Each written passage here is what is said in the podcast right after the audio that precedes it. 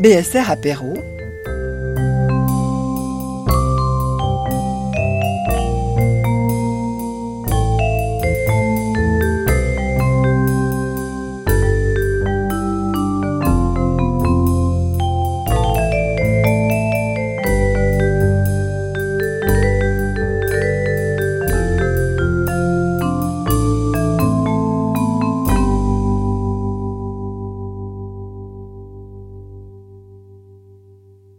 Avant des commencements, je présente euh, brièvement Madame Ananda Devi, qui est, qui est née à l'île Maurice, euh, des parents originaires d'Inde, et elle a fait des études d'anthropologie sociale en, en Grande-Bretagne, et elle a travaillé dans les organisations internationales euh, en tant que, que, traductrice, si je ne m'abuse.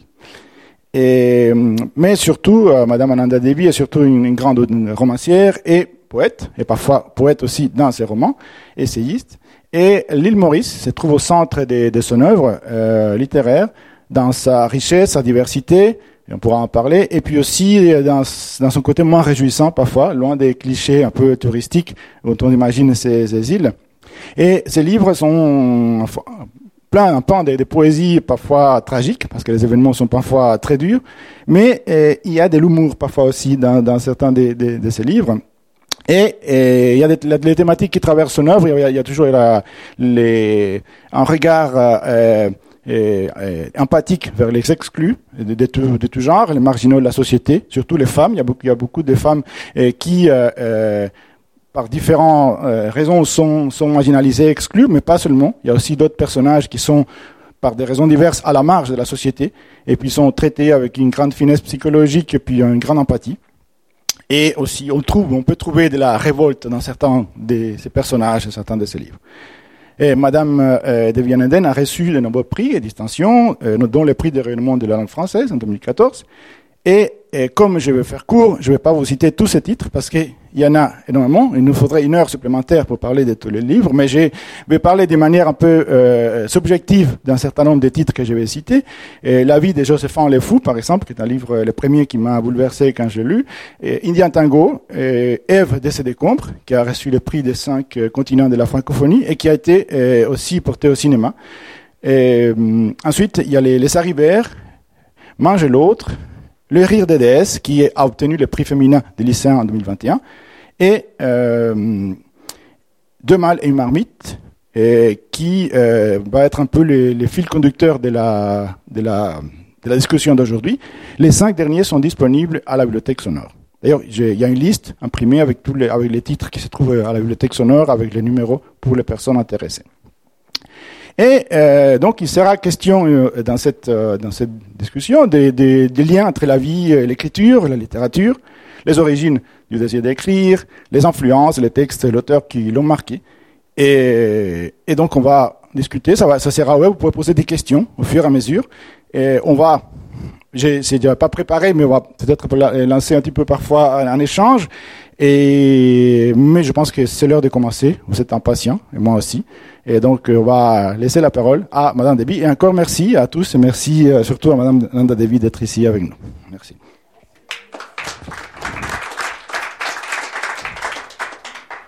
Alors, merci beaucoup. Est-ce que vous m'entendez bien? Parce j'ai une petite voix.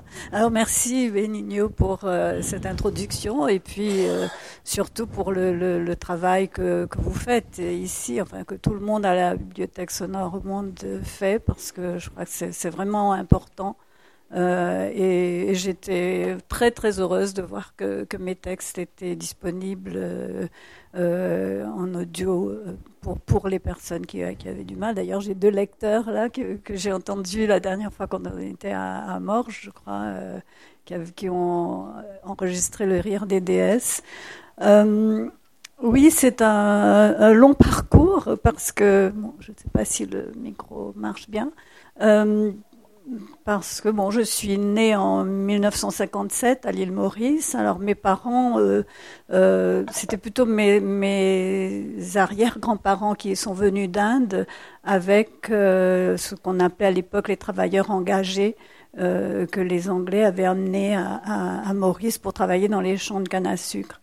Et pour remonter un peu plus loin, pour ceux qui ne connaissent pas bien l'histoire de Maurice, c'est que c'était une île qui était inhabitée, mais qui a été découverte d'abord par les Arabes, les navigateurs arabes, puis les Portugais. Mais puis ce sont les, Hollandais qui se sont un petit peu installés là-bas euh, et qui l'ont appelé Mauritius, euh, d'après leur, prince euh, Maurice de Nassau. Mais ils ont la triste euh, le triste héritage d'avoir détruit le dodo. Et c'est comme ça, c'était le seul endroit au monde où le dodo existait, donc il a été euh, exterminé par, les Hollandais, hélas. Et ensuite, les Français sont venus et ont, vraiment à ce moment-là colonisé à proprement parler l'île et ont démarré les, les champs de, enfin la culture de la canne à sucre surtout, en apportant une main-d'œuvre importante d'esclaves euh, d'Afrique de, l'Est notamment et de Madagascar aussi. Euh, donc on est euh, un peu au cœur de, ce, de cette histoire difficile et, cruelle qu'est la, traite, la traite des esclaves. Et lorsque le euh, et Mel Maurice était dans un point vraiment euh, focal de, l'océan Indien parce que euh, c'était avant que, avant que le canal de Suez n'existe. tous les navigateurs, tous les bateaux qui partaient d'Europe devaient contourner le sud de l'Afrique et passer par l'océan Indien pour aller vers l'Inde, vers la Chine, etc. Donc l'île était un point de ravitaillement très important pour tous ces tous ces bateaux, tous ces vaisseaux, euh, et donc euh, un point focal aussi de la, colonisation. Et donc les Anglais et les Français sont battus pour, euh, pour la conquête de, des, îles, parce qu'il y avait aussi la Réunion qui était à côté. Donc, et donc ce sont les Anglais qui ont gagné la bataille pour l'île Maurice, les Français ont gardé la Réunion. mais au moment de l'abolition de l'esclavage, les esclaves ne voulaient plus travailler dans les champs de canne à sucre. Et comme les Anglais avaient colonisé l'Inde, ils ont fait venir une, main-d'œuvre importante de l'Inde pour, pour les remplacer. Et c'était dans des conditions aussi très difficiles. Euh, euh, très douloureuses pour ceux qui quittaient leur pays. Euh, donc ce n'était pas une traite comme à proprement parler, mais c'était le transport d'êtres humains comme, comme pour travailler uniquement et ils n'étaient pas libres de leur, euh, ils n'avaient pas le passage libre euh, ni à l'intérieur de l'île, ni pour retourner chez eux. Une fois qu'ils avaient pris le bateau, qu'ils étaient arrivés, ils étaient endettés à vie. Ils ne pouvaient, il y a très peu qui ont pu retourner en Inde parce que ben, ils n'avaient pas les moyens, tout simplement. Et traverser l'océan était aussi quelque chose de très important pour les, dans la mythologie, la religion hindoue. On avait pour beaucoup qui étaient restés en Inde, ceux qui, qui avaient qui étaient partis, c'était comme s'ils étaient morts. Traverser l'eau noire, ils appelaient l'océan l'eau noire, le Kalapani, c'était une perte de la caste, de la religion et presque de l'humanité. Donc, ce qui a fait qu'en fait, il y a très peu, il n'y a pas eu de contact entre ceux qui sont partis et ceux qui étaient restés. Euh, moi, je ne connais pas du tout ma famille, euh, mes, ancêtres qui viennent du sud de l'Inde. Euh, mais euh, chaque, euh, disons, partie de la population de l'île Maurice, donc les, les colons, les ex-colons français principalement, les, les, Indiens qui sont venus d'Inde, qui comprenaient aussi des, des, genres de religion hindoue et, et musulmane, euh, des Chinois qui sont venus faire du commerce et, les, descendants des esclaves africains, plus une grande population métisse. Euh, toutes ces composantes sont restées quand même assez distinctes depuis ces, trois siècles pour qu'aujourd'hui, euh, tout ce qui se passe à Maurice revienne toujours, rentre à nouveau dans des failles identitaires qui font que c'est un, pays qui est, fragile. Fragile euh, économiquement aussi, puisqu'il dépend, dépendait de la canne à sucre, euh, qui était une monoculture à l'époque de l'indépendance en 1968, mais aussi du tourisme, euh, qui est aussi fragile, et, de l'industrialisation, notamment du textile, qui dépend aussi des grandes forces financières et, industrielles du, monde.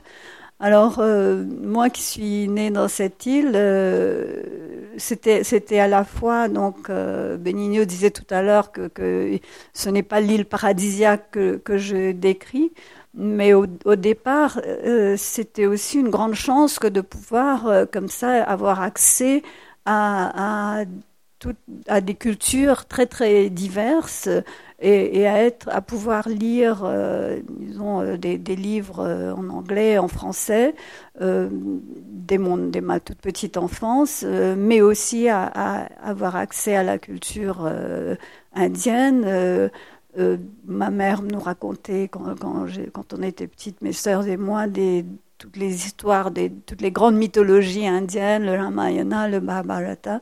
Et tout ça, ça, fait que, on absorbe, j'ai absorbé énormément de, de toutes ces cultures et toute la richesse. Et puis aussi, évidemment, la, culture africaine, puisqu'on est plus proche du continent africain que, que de l'Inde géographiquement. Et l'île Maurice fait partie, en fait, de, de la zone géographique euh, africaine. Et, donc, euh, je, pense que tout ça fait que je me suis retrouvée dans, dans un, à travers l'écriture euh, dans, un, dans un univers très, très multiple, très pluriel, pluraliste, euh, à la fois du point de vue des langues, mais des cultures et des, influences, euh, qui fait que, en fait, euh, on, peut, même si j'écris en français, on pourra revenir là-dessus euh, euh, tout à l'heure, même si j'écris en français, ce qu'on entend dans, la langue que j'utilise ou dans les histoires que je raconte, c'est aussi cette espèce d'amalgame des autres cultures, d'autres voix, d'autres langues, d'autres musiques aussi. Parce que souvent j'écris en écoutant de la musique, donc Parfois, quand je relis ce que j'écris, j'entends les rythmes soit du Sega ou des, chansons indiennes que j'écoutais ou d'une musique classique européenne dans la, cadence des, phrases. Donc pour moi, c'était une grande richesse, euh, effectivement. Cela a toujours été d'être euh, euh, né à l'île Maurice et d'écrire quasiment depuis l'île Maurice, même si je suis partie jeune, je suis toujours restée, mes racines sont, sont toujours dans, dans cette île.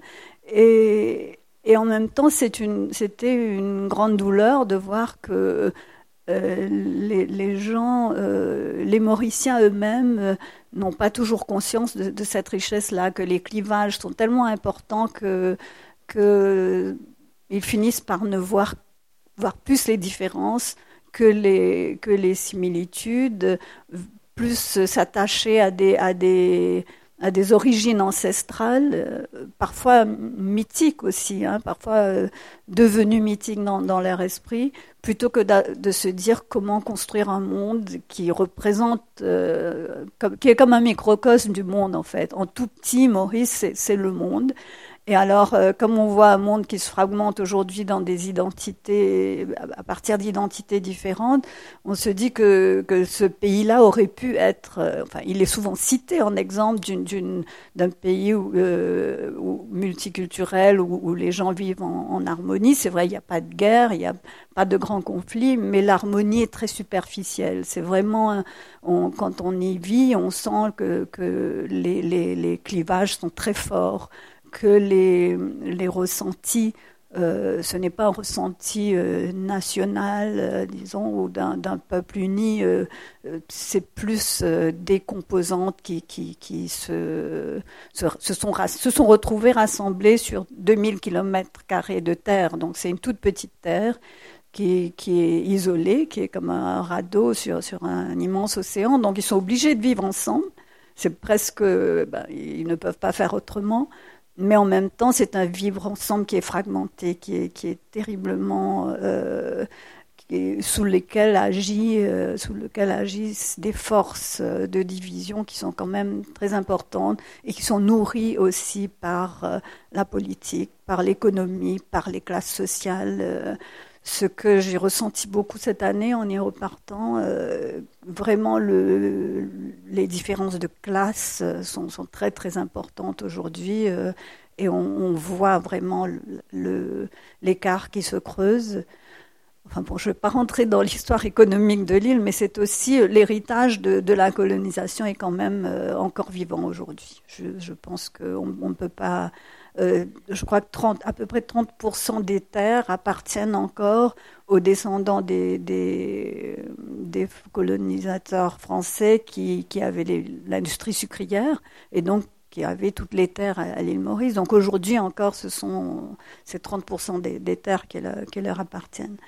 Alors donc euh, l'écriture dans tout ça, ben, moi je suis née dans un petit village euh, du sud de l'île qui s'appelle Trois Boutiques. Donc à nouveau l'héritage français, c'est aussi dans les noms, donc trois boutiques, euh, et puis bon tous les noms. Il y a, euh, enfin il y a des noms anglais aussi, mais beaucoup français. Puis euh, Terre Rouge. Donc dans beaucoup de mes romans, on retrouve ces noms de, de, lieux qui sont aussi évocateurs en, fait. Donc dans un de mes livres, il y a Constance la Gaîté. Dans, dans, un autre, ben, voilà, il y a Case Noyale que je transforme un peu en Case Noyade. Euh, donc euh, oui, c'est un, un pays. Donc je suis née dans un petit village parce que mon père avait des, euh, était planteur de canne à sucre, donc il était un petit planteur, donc il avait des, terres, mais pas très considérables, mais nous étions quand même à l'aise.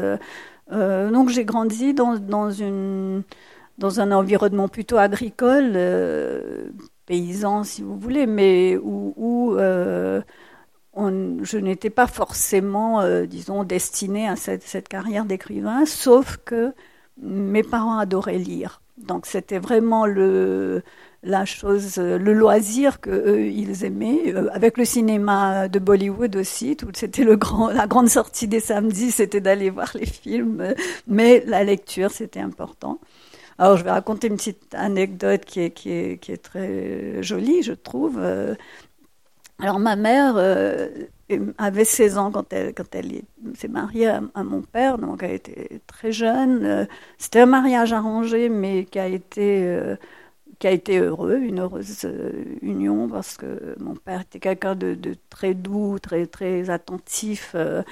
Et, donc mon père avait été, avait été à l'école, il avait fait jusqu'aux études secondaires, mais ma mère était toujours très maladive, donc elle avait quasiment euh, fait que peut-être une ou deux années en classe primaire, donc elle, ne lisait pas vraiment. Elle lisait le telugu, qui est la langue euh, ancestrale de, mes, arrière-grands-parents, donc elle pouvait lire le telugu, mais elle ne lisait pas vraiment des livres en anglais et en français.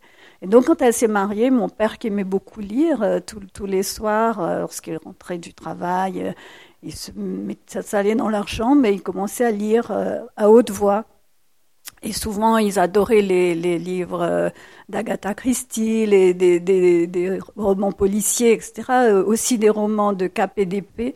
Alors, je sais pas pour certains d'entre vous qui, qui connaîtront Michel Zévaco, qui était un, un, un, auteur mis au banc de, par l'Église catholique, mais qui avait, qui écrivait des, des romans historiques passionnant en fait, euh, en l'occurrence. Et donc mon père lisait euh, à haute voix et comme il était taquin, souvent il, il s'arrêtait à un moment euh, clé de l'histoire et, et, ma mère avait beau lui dire mais, mais continue, on lit encore une page, je veux savoir ce qui se passe et, et il lui disait non mais c'est demain, demain soir, tu sauras la suite. Et elle m'a raconté après qu'un jour, euh, bon, il était allé travailler, elle avait fini ce qu'elle avait à faire dans la maison et elle est venue dans sa chambre, elle regardait ce livre elle se disait, j'ai vraiment envie de savoir ce qui se passe euh, après. Et donc, elle l'a ouvert et, elle a commencé à lire. Donc, elle n'était pas analphabète, mais elle ne lisait pas. Et elle a, elle, commencé à lire le livre et, elle s'est rendue compte qu'elle pouvait le lire, en fait, toute seule. Et donc, euh, et à partir de là, elle s'est plus arrêtée. Donc, quand il est rentré, il a dit oh, ben, Je sais ce qui s'est passé dans l'histoire, mais je ne te dirai pas. Et elle ne sait vraiment, elle est complètement, elle était complètement euh, autodidacte en anglais, en français. Mais, et donc, vraiment, ça a été une passion euh, de la lecture euh, qui, nourrissait tous les deux. Et, c'était très éclectique. Donc, ce que je raconte dans De Mal et une marmite, donc la première bah, c'est celle où il gardait les livres. Et donc mon père partait euh, chaque semaine, le samedi, à, Port-Louis, donc qui est la capitale de l'île, bah, pour euh, acheter des, choses pour, son, pour les, terres, euh, pour la plantation. Mais il passait toujours dans une librairie d'occasion de, Port-Louis et, il prenait une pile de livres au hasard, comme ça. Euh, il le ramenait à la maison. Donc mes sœurs et moi, c'était euh, la, grande fête du, samedi. C'était attendre pour voir ce qu'il allait rapporter. Et donc euh, pour moi, c'était, enfin j'appelle ça la, malle au trésor parce que c'était vraiment là où les découvertes se faisaient. Il nous permettait de lire, enfin presque tout, enfin à partir du moment qu'on a su lire, de lire tout, ce qui nous tombait sous la main. Et, donc cette, cette première malle qui contenait à la fois les contes de fées, qui étaient très importants pour moi, mais aussi justement les, romans policiers, des, aussi des textes littéraires, était euh, peut-être justement cette source, ce début de, la passion littéraire. Et en particulier, quand je suis tombée euh, sur euh, Les Mille et Une Nuits, qui était supposément des, contes de, fées, mais des contes cruels et terriblement noirs, mais en même temps avec une, magie euh, incroyable. Ça a été euh, peut-être aussi un déclic euh, pour moi dans ma manière d'écrire, qui est à la fois poétique, un peu mythique, mais aussi très cruel et, très sombre. Et donc, je, dois dire que comme j'ai commencé à lire très tôt, j'ai commencé à écrire aussi très tôt, presque aussitôt. Donc euh, d'abord des, petits poèmes en, français, puis petit, et en anglais aussi, mais petit à petit c'est le français qui a pris vraiment le, pas sur, sur l'anglais. Et, pas le créole, parce qu'on ne lisait pas, à l'époque, il n'y avait pas de livres en créole, il y en a très peu encore aujourd'hui, donc euh, ce n'était pas une langue écrite vraiment à, ce moment-là, et on ne l'enseignait pas à l'école non plus, donc c'était une langue qui était parlée par tous les Mauriciens, la majorité en tout cas, mais qui n'était pas valorisée. Donc on ne considérait pas que c'était une langue euh, importante du point de vue de l'éducation, ni, de, ni de, du point de vue littéraire. Et même euh, quand j'étais enfant, quand on passait des chansons en créole à la radio, euh, comme elles sont souvent pas, vraiment vulgaires, mais sur le, bord d'un peu d'une certaine oui, une certaine vulgarité selon les, bonnes pensées euh, des, personnes. souvent, on les gens éteignaient, enfin les femmes surtout éteignaient la radio quand il passait un Sega mauricien, une chanson en créole. Et puis bon, ça, ça a beaucoup changé, mais le créole n'a commencé à être enseigné dans les écoles à Maurice qu'en 2012, je crois. Donc c'est vraiment tout récent. Euh, donc oui, voilà, donc influencé par euh, la littérature euh, française et anglaise et les contes que me oraux que me racontait ma mère, petit à petit, je pense que c'est le, français a pris le, dessus. probablement parce que le créole mauricien est, à 90%, je pense, dérivé du français. Euh, aussi parce que mon, quand en primaire, euh, j'étais dans une école qui était dirigée par les, les sœurs de Lorette, donc sont des sœurs irlandaises. C'était un système scolaire anglais, donc tous les livres euh, scolaires étaient en anglais, mais les professeurs enseignaient en français. Donc, euh, ce qui fait que on se parlait en français, ils expliquaient en français, et puis on, travaillait en anglais, euh, sauf pour le français, la littérature française. Et donc, du coup, le, français est devenu euh, la langue que j'ai parlé depuis depuis l'âge de, de, 5 ans à l'école, puis petit à petit à, à, la maison avec mes sœurs aussi qui allaient dans la même dans la même école, et finalement mes parents qui se sont rendus compte que s'ils voulaient parler à nos professeurs, euh, être impliqués dans, notre éducation. Ils devaient eux aussi euh, apprendre le, français et, donc euh, ils ont aussi commencé à parler en français avec nous et c'est devenu la langue de communication dans, la famille très, très rapidement. et, c'est ainsi, je pense que tout ça a fait que finalement, très tôt, c'est vers le français que je me suis... c'est le français qui est devenu ma langue d'écriture alors, vers l'âge de, 12-13 ans, je me suis rendu compte euh, que ce n'était pas, c'était une activité que, que, j'adorais, que j'écrivais tout le temps. je me rendais pas compte avant que ce n'était pas ce que tout le monde faisait, que parce que souvent les enfants, les enfants écrivent ou peignent ou jouent de la musique. Euh, il y a un élan artistique chez l'enfant qui est, qui est étouffé après avec le temps, parfois avec le système scolaire, avec aussi les parents qui peut-être ne les encouragent pas suffisamment. Euh, donc là, et puis bon, les professeurs aussi à l'école ont commencé à me dire, ben oui, euh, quand j'écrivais des rédactions, que c'était que c'était très bien, etc. Et donc euh, c'est devenu très tôt une, partie de, de, ma personnalité, de ma vie aussi. je pense aussi parce que j'étais terriblement timide.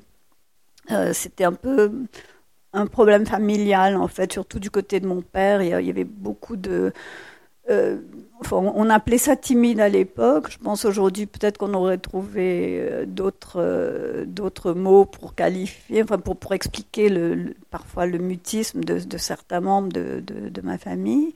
Euh, et donc, mais moi, c'était, c'était pas, disons, extrême, mais c'était quand même une grande timidité au point où je ne parlais jamais, qu'il y avait beaucoup de monde. En classe, je, non plus, je répondais pas aux questions, etc.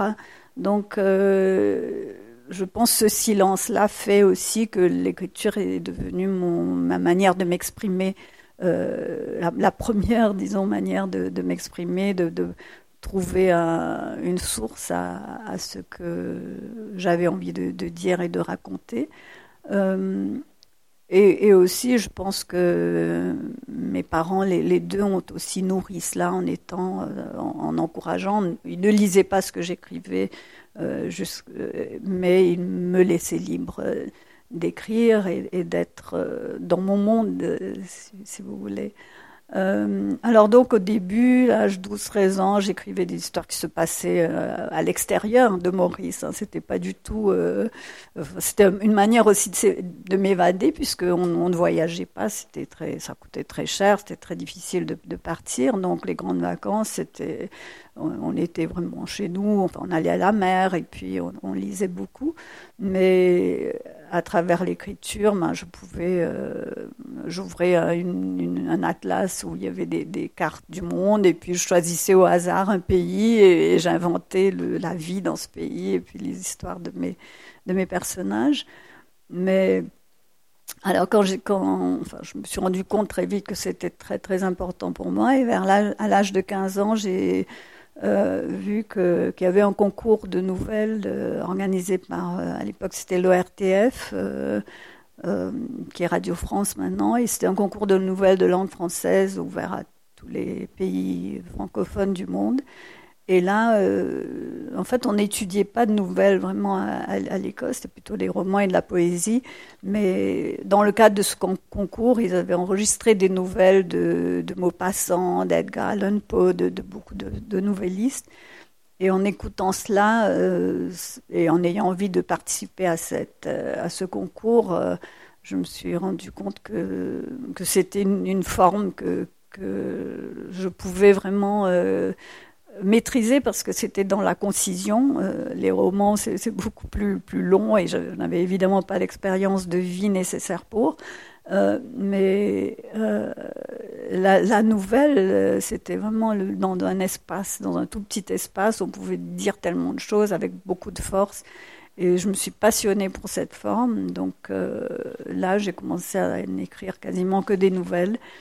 Et, donc la nouvelle que j'ai envoyée à ce concours euh, a été primée. J'avais 15 ans, donc j'étais de loin la plus jeune lauréate, mais on ne disait pas notre âge quand on envoyait anonymement, disons le, le texte. Donc, alors, euh, et donc comme c'était primé, ça a été publié dans une anthologie et lu à la radio par des comédiens. Et donc quand, euh, on m'a dit que ça allait être lu avec mes parents, je leur ai dit que voilà, euh, ma nouvelle a été primée, ça va être lu, et on s'est assis euh, euh, en, cercle autour de la radio dans le salon. Et puis au fur et à mesure que, les comédiens lisaient, je voyais le visage de, mes parents s'assombrir, et puis surtout de, celui de ma mère. Et je me disais, mais quoi, est-ce qu'ils n'aiment pas mon histoire? Qu'est-ce qui se passe? Et à la fin, la première question que ma mère m'a posée, elle m'a dit, mais est-ce que tu es malheureuse? Parce que c'était une histoire très tragique. Il ne s'attendait pas du tout. J'étais très choyée, à la maison. Donc, il n'avait aucune idée que, que, je pouvais avoir ce regard-là, parce que c'est l'histoire d'une petite fille de 13 ans. Euh, ça se passe dans une cité, euh, dans, un, dans, une banlieue très pauvre de la ville où j'habitais, qui s'appelle Curpip. Et et la, petite fille euh, va à l'école, aime écrire, aime apprendre, mais elle fait partie d'une fratrie de, sept enfants. Sa mère travaille comme femme de ménage. Son père est chômeur, euh, boit à chaque fois qu'il a un peu d'argent. Et à un moment donné, la, petite fille euh, se rend compte que sa mère est enceinte à nouveau. Et la mère va, mourir en accouchant. Et donc au moment où elle se rend compte que sa mère est morte et que ben il y a encore un enfant là qui, qui dont elle est l'aînée, dont il faudra qu'elle euh, prenne soin. Euh, la première chose qu'elle fait, en se rendant compte que maintenant c'est elle l'aînée, c'est elle qui doit remplacer sa mère, elle va déchirer les cahiers où elle écrivait. Donc elle déchire tous ces cahiers et les, jette et ça se termine comme ça. Donc euh, c'était vraiment un choc pour mes parents d'entendre cette histoire. Euh, tragique, mais, euh, mais, mais, moi, ça, ne. Disons que ce que je voyais, euh, vous parliez tout à l'heure de, de, de, de, ce que je, vois, de, je décris de la société, c'était ainsi que je la voyais. C'est-à-dire que j'étais un peu dans une position d'observatrice et que je regardais les choses et je voyais les gens qui, souffraient, les gens à Port-Louis, les mendiants, etc. Et, c'était vers eux que j'avais envie d'aller en, écrivant mes, histoires. Euh, mais aussi euh, l'île Maurice dans son, côté très euh, physique aussi, très très une, île tellement magique pour moi dans son dans sa richesse, dans sa luxuriance euh, et, tout. Donc les deux se sont unis euh, vraiment dans, ma manière d'écrire et, la poésie également. Donc maintenant, donc j'ai publié un premier recueil de nouvelles en 1977, quand donc c'était écrit entre l'âge de 17 et 19 ans. Après, je suis partie pour mes études et d'anthropologie et ensuite, bah, je, j'ai continué à écrire et, je n'ai jamais arrêté en, fait.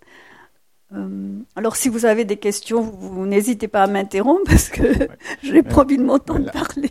là, vous, parlez des, enfin, dans, dans, votre livre, donc le dernier de Malay Marmite, de la, de, de, la manière dont les histoires vous viennent. Parce que là, mm. là vous parlez des histoires d'adolescence que, mm. vous avez écrites et il y a des histoires que vous euh, qui, vous écrivez par, par un sujet qui vous intéresse, mais vous savez qu'il y, a des histoires que vous portez en vous, comme par exemple Josephine Lefou, que depuis toujours et qui vous travaille pendant des années. Comment ça se passe Ce processus qu'a des, des, vos livres qui, qui, qui, qui, vous travaille et qu'un jour, euh, vous ne savez pas très bien comment, pourquoi, mais ça, ça éclot.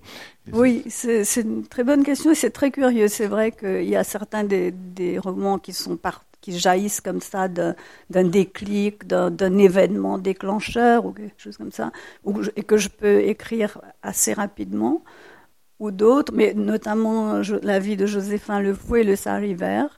Euh, ce sont les deux histoires qui ont été en moi depuis euh, pendant très longtemps euh, voire des décennies, que j'essayais d'écrire et, n'arrivais pas. Et donc, quand j'écrivais quelque chose d'autre entre, en attendant, et puis je revenais là-dessus et je me disais, mais il va falloir euh, réussir à, les écrire. Alors, euh, pour commencer par, par Joséphin Le Fou, c'est une histoire, encore une fois, une anecdote que, qui m'est que j'ai entendu comme ça de manière très banale. J'étais euh, avec, euh, j'étais toute adolescente et avec des cousins, on allait camper euh, pendant les grandes vacances à la mer et un soir, autour d'un feu de camp, un de mes cousins nous raconte une, histoire qu'il trouvait très drôle et qui était drôle en fait. Il disait qu'ils étaient avec des amis qui campaient aussi il y a quelque temps de cela. Et un soir, ils, faisaient rôtir des crabes qu'ils avaient attrapés, etc., sur un feu de camp. Et de loin, ils voient un pêcheur arriver. Euh, donc c'était presque la nuit, et, ils le voient arriver. Et l'un d'eux dit Ah, mais je crois qu'il a attrapé une anguille. Et c'était l'anguille est, très, enfin c'est un mets disons euh, que les Mauriciens aiment bien, euh, aiment bien avec la, la petite la petite, la petite drink, la petite rhum, et, ils aiment beaucoup manger les, les anguilles. Ils se sont dit, bon, on va lui acheter son, son anguille et faire rôtir euh, à notre feu de camp. Mais lorsqu'il s'est approché, ils se sont rendus compte, et ça c'est vraiment véridique, je ne plaisante pas, ils se sont rendus compte en fait il, il était complètement nu et que ce qu'ils avaient pris pour une anguille, c'était pas du tout une anguille. C'était un, sexe assez démesuré et puis il marchait comme ça euh, sur la plage et, et, ils se sont rendus compte qu'en fait, il, c'était quelqu'un qui était fou et qui marchait, on l'a raconté, qui marchait comme ça, nu, qui était un pêcheur, effectivement, euh, sur la plage. Et, on a tous beaucoup ri de cette histoire, parce que c'est, quand même drôle, mais pour moi, ce déclic, c'était de me dire, mais euh, qu'est-ce qui fait qu'un, homme devienne aussi fou pour marcher comme ça, tout seul euh, tout nu sur, la plage et où est-ce qu'il allait, qu'est-ce qu'il faisait, comment il, vivait, de quoi?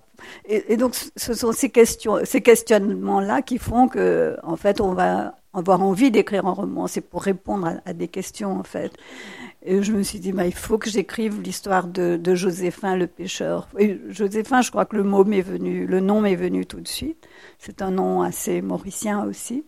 Euh, je me suis dit, vais J'espère que je n'ennuie pas Charlie, qui se met au deuxième rang. c'est Charlie, c'est ça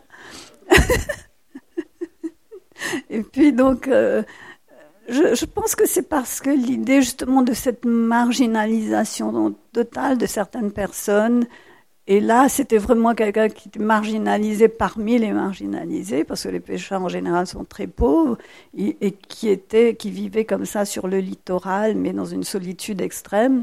Ça représentait quand même pour moi quelque chose d'assez symbolique de, l'île et de, de, sa population. Et, donc je me disais, ben, il faut que j'écrive cette histoire. Et, j'essayais, j'y revenais, je reprenais, ça ne marchait pas.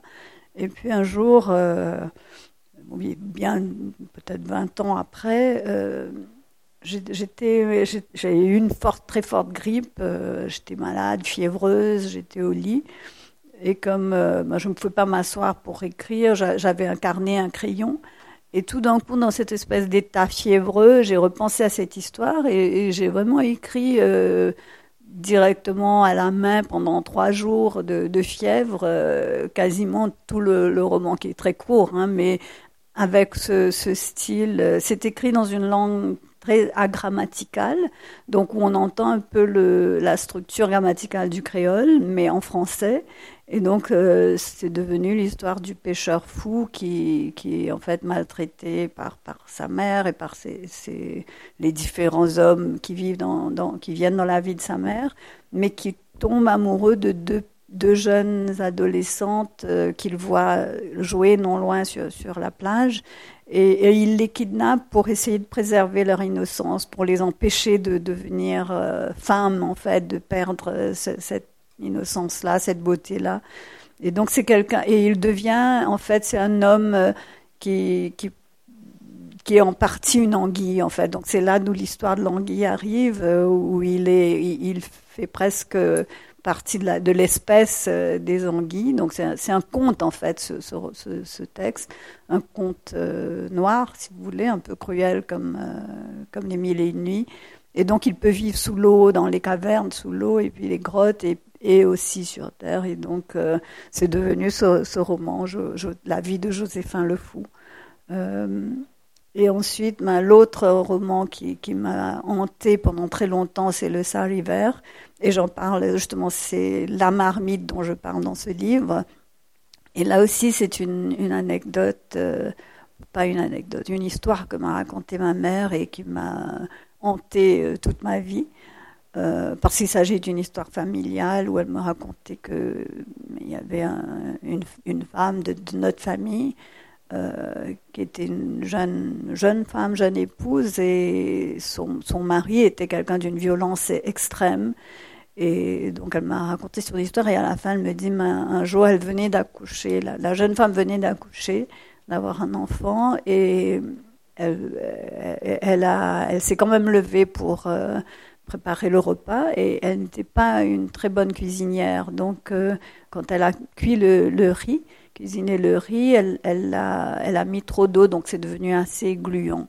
Et quand son mari est rentré du travail et qu'il a vu ce riz gluant, euh, qui était encore, qui bouillonnait sur le feu, il a pris la marmite et l'a renversée sur la tête de, sa femme par colère. Et elle, euh, et ma mère m'a dit que bon, elle, est, elle a été se remettre au lit comme ça et ne s'est plus jamais relevée. C'est ce qu'elle m'a dit. Elle est morte comme, enfin, pas des séquelles probablement, mais elle est morte peu après.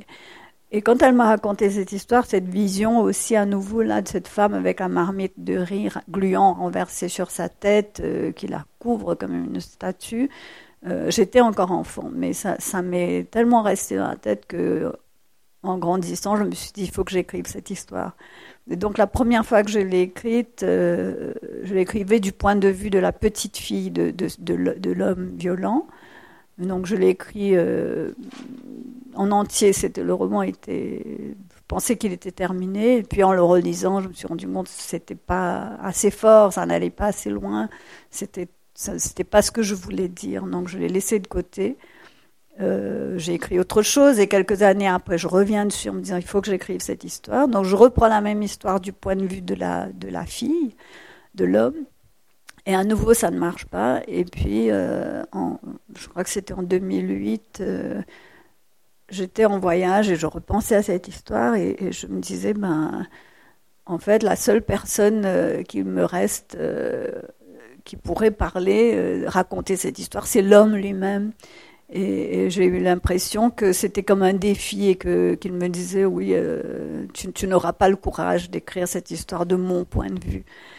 Et, tout de suite, ça, ça, a vraiment été le déclic à ce moment-là en me disant, ben, oui, je peux le faire parler, lui. Et ça devient l'histoire d'un homme qui a, qui a 80 ans, qui va mourir de, et qui est donc au lit, qui est grabataire, mais qui a, qui a une force de parole telle qu'il peut tenir euh, ben, sa fille et sa petite fille qui sont là autour de lui euh, sous son joug, à travers, juste à travers sa parole. Et elles, les deux, elles veulent savoir ce qui s'est passé avec la, la, la mère, sa femme, sa jeune femme, comment elle est morte, qu'est-ce qui s'est passé, euh, parce que on n'en parlait plus. Personne ne parlait de cette femme, elle était comme effacée des mémoires, pas de souvenirs, pas de photos, on n'en parlait jamais. Donc la fille et la petite fille veulent lui faire dire, lui raconter l'histoire. Et donc elle dit, vous voulez que je vous raconte l'histoire? Ben, Je vais vous raconter l'histoire, mais avec tout le mépris, la, la, la, sauvagerie, la cruauté d'un homme qui, a le pouvoir de la parole, des mots dans, entre en lui et qui, et qui joue avec elle, qui se, moque d'elle. Et donc, j'ai vraiment écrit d'un seul trait, mais en me mettant dans sa, très loin dans sa peau, c'est-à-dire en justifiant sa violence. Euh, donc, euh, la première fois qu'il a un geste violent envers, sa femme, il est violent intérieurement, mais il ne l'exprime pas. Mais justement, la première fois, euh, qu'il a un geste violent, il attrape, elle a une longue natte, donc il attrape sa natte, il tire dessus et il, il va faire euh, cogner, heurter son visage contre la table. Et il dit que ce premier geste violent lui était libérateur pour lui. Tout d'un coup, il s'est senti euh, léger, allégé, et, il termine ce passage en disant euh, J'ai compris que la violence était une grâce. Et, ensuite, un peu plus loin, il reparle de ben, corriger sa femme, etc. Et il dit Mais je le faisais pour elle aussi, parce que vous savez, la violence, c'est aussi de l'amour. Et ce n'est qu'à la fin, quand sa fille reprend la parole, quand à la fin, les femmes reprennent la parole dans le dernier chapitre, euh, c'est la dernière phrase du roman, sa fille lui dit, euh, Père, il n'y a qu'un mot pour la violence, c'est la violence. Donc euh, c'est pour dire que ces définitions successives de la violence, sont, ce sont que des prétextes. et donc ce roman-là m'a vraiment, je pense que c'était celui qu'il me fallait écrire en fait. Que peut-être j'ai commencé à écrire peut-être pour ça, je ne sais pas. Euh, et après, quand je l'ai terminé, je me suis dit mais qu'est-ce que je vais écrire d'autre? Euh, Il a été publié en 2009 et je me dis je ne sais pas si je vais pouvoir continuer après. Ça a pris tellement de, moi. Mais bon, heureusement que j'avais d'autres idées que je pouvais euh, continuer. Mais c'est vrai que là, c'était un moment où je me suis dit, je ne sais pas ce que j'écrirai d'autre après. Oui. Oui. Oui. J'ai lu ce livre pour la bibliothèque sonore. Ça marche? Oui. Euh, je l'ai lu. Et je dois dire que j'étais tellement bouleversée. Mhm. J'ai dû m'arrêter parce que je pleurais. Ouais. C'est- c'est vraiment, vous avez une façon d'écrire qui, qui nous met vraiment dans la situation. C'était c'était absolument bouleversant. J'ai j'ai rarement lu un livre aussi fort. Ouais. Merci. Et c'est vrai que c'est le Sari vert. Oui. C'est le, le livre qui a eu le plus de réactions de, de ce genre, à la fois chez les hommes et, et les femmes. Les, les hommes, euh, parfois, me disent aussi que s'ils ont vécu des choses semblables de leurs euh, parents, mais les femmes aussi, et certaines m'ont dit euh, on ne pouvait pas le lire d'un seul trait, il fallait s'arrêter, respirer. Une autre femme m'a dit qu'elle avait vécu des choses semblables, donc à un moment donné, euh, elle a pris le livre et l'a jeté contre un mur parce que ça lui faisait revivre des, choses qu'elle avait vécues. Et, mais euh, ce que je voulais aussi faire dans ce livre, c'est que cet homme, ce narrateur, il, est très intelligent et, lucide quelque part. Donc il joue aussi avec le, le lecteur et a des moments il dit euh, oui, mais euh, c'est- quoi la, la gentillesse? Il a un long, un- une longue diatribe sur la gentillesse. Euh, vous pensez que la gentillesse, c'est- formidable, c'est bien d'être gentil, mais qu'est-ce qu'ils font les gentils? Est-ce qu'ils vont vraiment aider, changer le monde? Est-ce qu'ils vont faire quelque chose pour, pour le monde? Euh, ils- Non, ils sourient tranquillement et puis on dit qu'ils sont gentils et puis ça suffit. Et donc quelque part, ça, ça fait penser, réfléchir aussi, se dire bah, oui, mais en fait, bon, il n'a pas toujours complètement tort dans, dans ce qu'il dit. Euh, et j'avais envie aussi quand les hommes lisent ce livre de se surprendre quelquefois, se dire ah oui, mais, mais je pense aussi quelquefois comme ça, et, il n'a peut-être pas tort, et, de, et, de se surprendre et de se dire non, je peux pas penser comme cet homme qui est un monstre, qui, qui est- et même lorsqu'il parle des monstres aussi, il dit qui vous appelez monstre, comment est-ce qu'on peut qualifier la monstruosité? Euh, donc je, je voulais aussi que ce, ce ne soit pas, enfin c'est vrai que c'était difficile de le rendre sympathique, hein, c'est pas, c'est pas, oui. Il est sympathique dans la, dans la communauté où il vit. Oui. Oui. Là où il vit, Oui, il est oui. sympathique. Les gens l'aiment, l'apprécient. Donc, quelque part, il est odieux euh, en famille, Oui, mais il est, il est absolument charmant autrement. oui, C'est exactement. pas un, c'est pas un rustre quand même avec, la- avec les gens qui ne comprennent pas. Oui. bon, il est fatigué.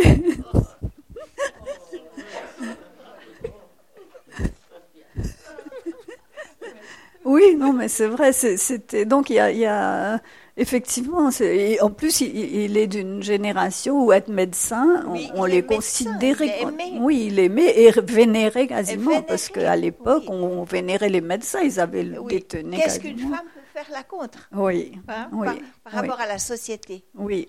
Et donc pour les trois femmes, il y a, trois résistances qui se dessinent. Sa femme, à, lui, qui est, complètement, qui n'a aucun recours, quasiment, elle, le fait par le silence. Elle ne lui répond pas, mais son silence, il y a une résistance quelque part dans son silence. euh, elle, ne se plie pas vraiment. Il y a une sorte de refus, mais qu'il n'arrive pas justement à traverser. Donc c'est pour ça qu'il devient violent envers elle, en essayant de, de casser cette espèce de, de, de mur qu'elle a mis entre les deux.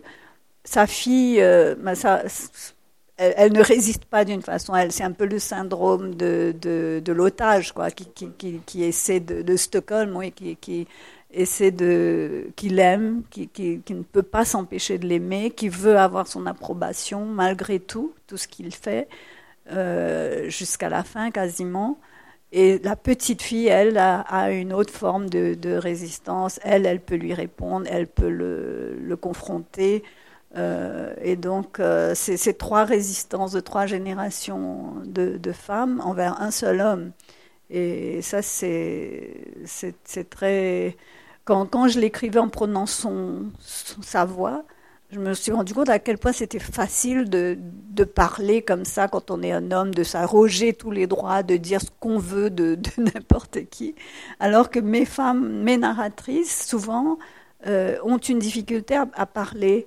J'ai déjà eu dans, L'Arbre Fouet, qui est un livre de 1997, je crois, euh, elle devient vraiment muette, donc elle ne parle que par l'écriture. Dans Moins l'interdite, la narratrice euh, souffre d'un bec de lièvre, donc elle ne peut pas être comprise. Dans Pagli, elle, est qualifiée de folle, donc personne ne, prend en compte ce qu'elle dit, sauf qu'elle, elle se sent libérée quand on l'appelle folle, elle se sent libérée pour dire ce, qu'elle ressent. Donc toutes mes femmes ont un empêchement de parole et alors que cet homme-là, lui, euh, non, il, a, il assume euh, totalement sa, parole. Donc, euh, oui, c'est, et d'ailleurs, il y a une personne une fois qui m'a dit, bah, heureusement que vous êtes une femme qui, avait écrit ce, livre, parce que si c'était un homme, on aurait pu le prendre au premier degré, penser que l'auteur penser tout ça en disant je, et, donc euh, qu'il véhiculait aussi ce, cette manière de, penser, alors que en fait, oui, il y a deux niveaux de lecture constamment. Donc il y a ce que lui il dit et ce que nous on comprend ou ce que moi je, veux faire comprendre à travers. Donc c'est c'est un oui, ben voilà, c'était l'histoire de cette marmite euh, dans ce oui. D'ailleurs, oui. il s'appelle Docteur Dieu. Il se rappelle lui, mais il s'appelle lui-même. Oui, Docteur Dieu, oui. Vous avez évoqué tout à l'heure la nouvelle qui a gagné un prix. Oui. Vous avez parlé du personnage. Il me semble qu'on retrouve un peu le même personnage dans Ève de ses décombres. Est-ce oui. exact ou bien est-ce une idée que je me fais? Non, non, vous avez tout à fait raison. Oui j'avais justement l'intention d'aborder, c'est Monique Cosandet, oui. euh, et ses décombres. Oui. Si vous voulez aussi euh, nous parler euh, un peu de la vie des, des, des, personnes, parce que oui. dans, dans ce, ce, ce, livre, mm -hmm. vous parlez un petit peu de la pauvreté. si vous pouvez nous en parler, c'est assez particulier. Oui, absolument. Euh, oui, en fait, vous avez tout à fait raison parce que ce, personnage a eu plusieurs incarnations, en fait. Donc, elle est partie de cette petite fille de 13 ans qui vivait dans cette, dans cette cité. Euh, C'était la première nouvelle. Ensuite, dans le, mon premier roman, euh, qui s'intitule Rue la Poudrière, elle est revenue, mais sous, une autre forme, sous la forme d'une prostituée créole de Port-Louis. Euh, donc c'était publié en 89, mais je l'avais écrit vers la fin des années 70, début des années 80. Et là aussi, c'était le même milieu très pauvre. Là, c'est les dockers, enfin les, les travailleurs des, des, du port à Maurice, qui se sont retrouvés du jour, jour au lendemain au chômage parce qu'on avait mécanisé euh, tout le, le chargement des, des, des bateaux. Et donc, euh, ils se sont retrouvés au, chômage et quasiment sans, euh, incapables de, gagner leur vie, en fait. Et, donc, toutes ces, familles-là étaient dans un désarroi total. Donc, ça, c'était la, deuxième incarnation, mais ça se termine d'une façon tr très tragique où, la, jeune femme euh, n'a quasiment aucun, aucun choix, aucun, aucune possibilité. Et, puis, ben, la troisième incarnation, c'est Ève de ses décombres. C'est Ève dans Ève de ses décombres, où elle. Il prend ses aises. et, donc, effectivement, quand, quand j'ai écrit Ève de ses décombres, euh, je, je n'avais pas l'idée de refaire revenir ce personnage chaque fois, mais je pense que c'était aussi quelqu'un qui m'a hanté pendant, pendant longtemps. Et là, ça a démarré un peu sous forme de, de, poème, en fait. Parce que, bon, la, poésie, je, n'écris pas tout le temps de la poésie, mais ça m'arrive de temps en temps d'avoir une inspiration que je sais poétique. Parce que, bon, j'écris, mais, la prose aussi est poétique euh, dans mes romans, mais la poésie, disons, directement pure, ça vient un peu d'une inspiration soudaine et un peu fulgurante qui fait que je vais écrire 20 poèmes d'un seul trait. Et là, un soir, avant de m'endormir, c'est souvent comme ça, dans, dans une espèce d'état semi-conscient où les, images poétiques ou les mots poétiques, les phrases arrivent. Et j'ai eu cette phrase, euh, Ève de, de, ces décombres. Et j'y ai pensé un petit peu en me, disant, bon, ben, je vais peut-être demain écrire un poème dessus.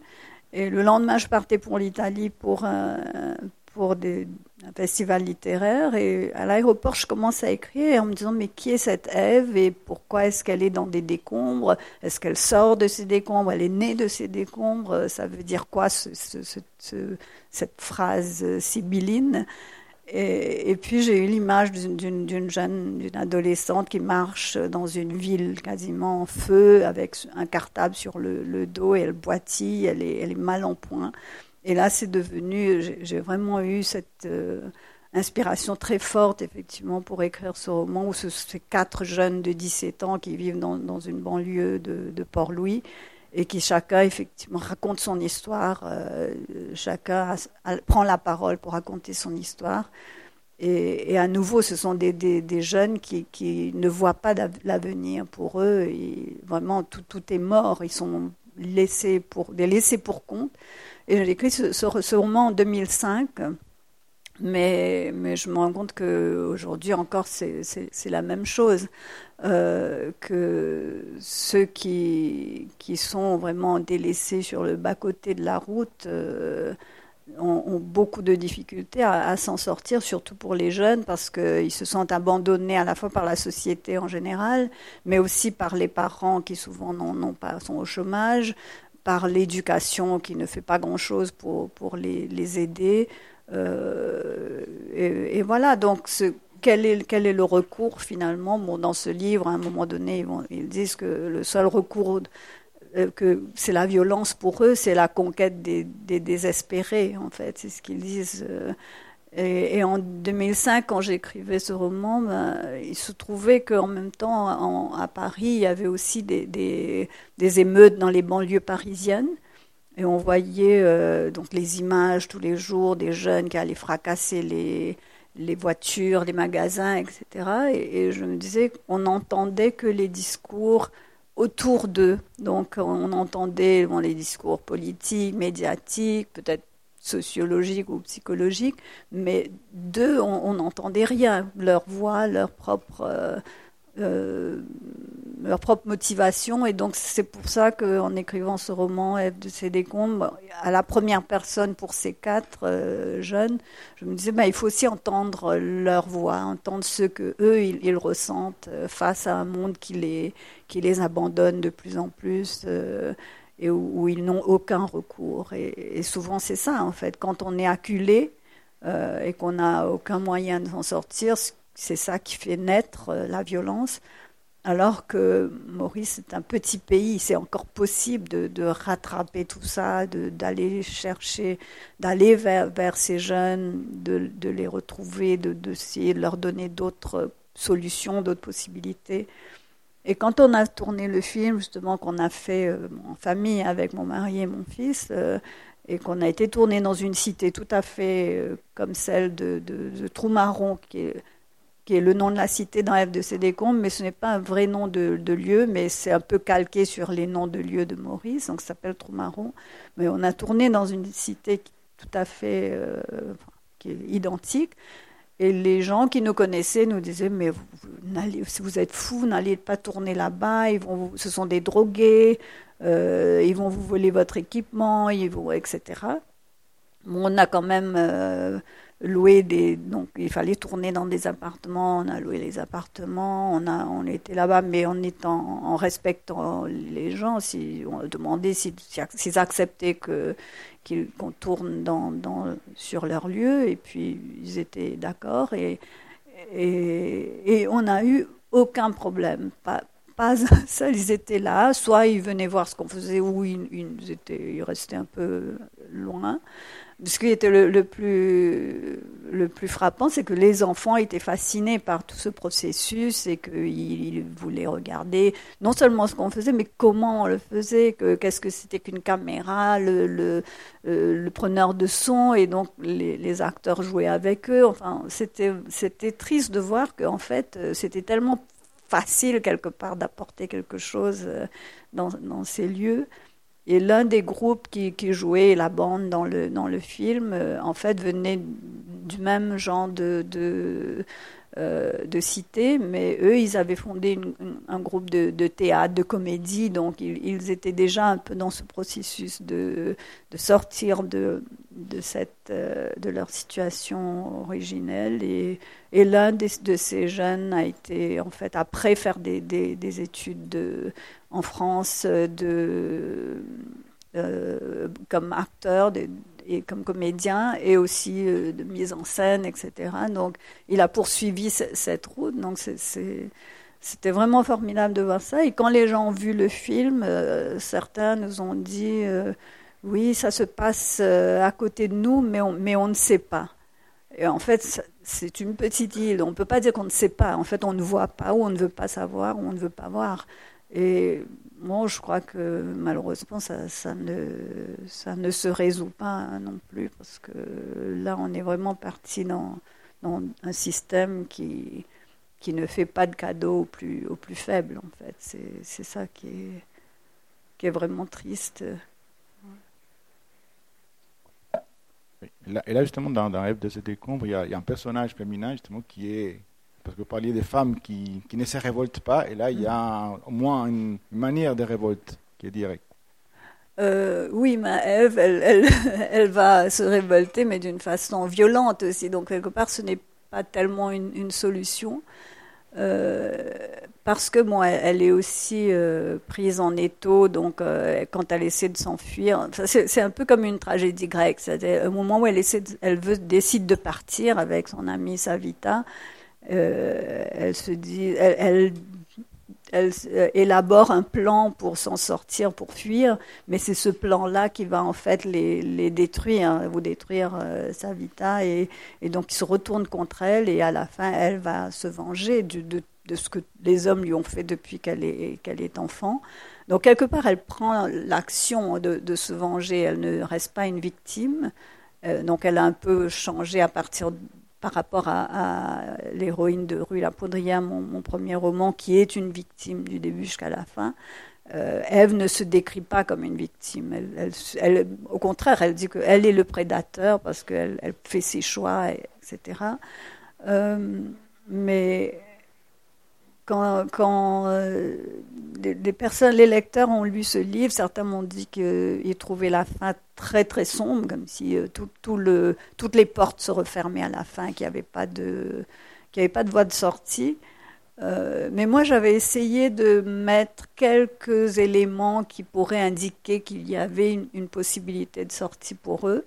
Euh, par exemple, pour Sade, le, jeune poète, en fait, qui, écrit. Donc, peut-être lui, à travers l'écriture, il dit à un moment donné qu'il va peut-être pouvoir, même s'il va en prison, euh, il va peut-être pouvoir euh, être publié parce qu'on dira que c'est le Rimbaud des cités, parce qu'il est très influencé par Rimbaud pour le, jeune homme qui est faussement accusé de, de meurtre, euh, bah, le, le, vrai coupable laisse une lettre de, d'aveu. Donc on peut se dire, bah, il va pouvoir, enfin, il va être libéré. Et lui, quand il est en prison, il dit, bah, moi, si je réussis à sortir de là, je, je me réforme, je, je, me ferai prête s'il le faut, mais je me réformerai, je serai plus le petit voyou, etc. Donc euh, et même Ève, bon, elle a, elle a 17 ans, donc même si elle, elle commet un, crime, euh, elle a été euh, abusée, donc on peut imaginer qu'il y aura des, circonstances euh, atteignantes pour la, libérer. Donc j'ai essayé de laisser un peu comme ça des pistes en disant peut-être il y a, il y a une, une, façon de s'en sortir. Et Ève de Sédécon, c'est le livre qui, qui vit encore aujourd'hui après, après toutes ces années, qui a, qui a beaucoup été traduit et qui est étudié dans beaucoup de lycées, que ce soit en France ou, ailleurs. Et donc les jeunes de, cet âge-là, quand ils lisent ce roman, ils sont passionnés parce qu'ils sentent que ça reflète enfin pas de manière extrême, mais ça reflète aussi leurs préoccupations à propos du monde. Et souvent, euh, il y a des débats entre eux-mêmes, entre les garçons et les filles. Oui, mais est-ce qu'ils s'en sortent? Comment ils vont s'en sortir? Et parfois, ils me demandent euh, est-ce que vous allez écrire une suite à Alors je leur dis que je suis souvent tentée parce que je pense aussi à ces personnages-là, je, reste attachée à eux, j'ai envie de penser à la suite. Et puis je me dis non parce que c'est, il faut que ce soit en fait les lecteurs qui poursuivent l'histoire, que ce soit, ce n'est pas moi, c'est à eux de, de, de finir, euh, d'écrire leur histoire et la suite de, de leur histoire. Et un autre livre où il y a aussi une, tentative, en tout cas un, début des, des, révoltes, mais cette fois-ci collective, c'est les, derniers romans, c'est Le rire des déesses, où il y a là un mouvement qui ne se, passe pas à l'île Maurice, mais oui. se passe en Inde, mais là il y a, il y a un, mouvement en quelque sorte des, des révoltes des, opprimés, si vous oui, pouvez en exactement, un peu. Oui, euh, alors le rire des déesses aussi, ça, ça c'est parti euh, effectivement d'une expérience réelle. Euh, euh, j'étais en Inde il y a quelques années pour un festival littéraire et les organisateurs m'ont demandé si je voulais aller visiter une association qui travaille dans un quartier de prostituées à Calcutta. Donc euh, j'ai dit oui, bien sûr. Et puis donc euh, on a été rencontrer cette association, plus et rencontrer aussi les les femmes qui travaillent dans, cette, euh, dans ce quartier qui s'appelle Kaligat. Donc ça, ça, veut dire les, les, marches de Kali, en fait, le, le, nom du quartier. Et on est arrivé un jour de mousson, il avait pleuvé énormément et je voyais ces femmes assises sur le rebord de leur petite chambre où elles travaillaient. C'était vraiment... Euh, euh, ouais, c'est un endroit qui, qui, est sordide. Quoi. Mais, mais d'autre part, il y avait les enfants qui jouaient là autour, autour euh, d'elle, dans les caniveaux, des petites filles qui sautillaient dans l'eau. Et, tout de suite, on s'apprend au cœur parce qu'on s'est dit, mais bon, elles sont là pendant que leur mère travaille, quel est leur avenir, qu'est-ce qui va leur arriver.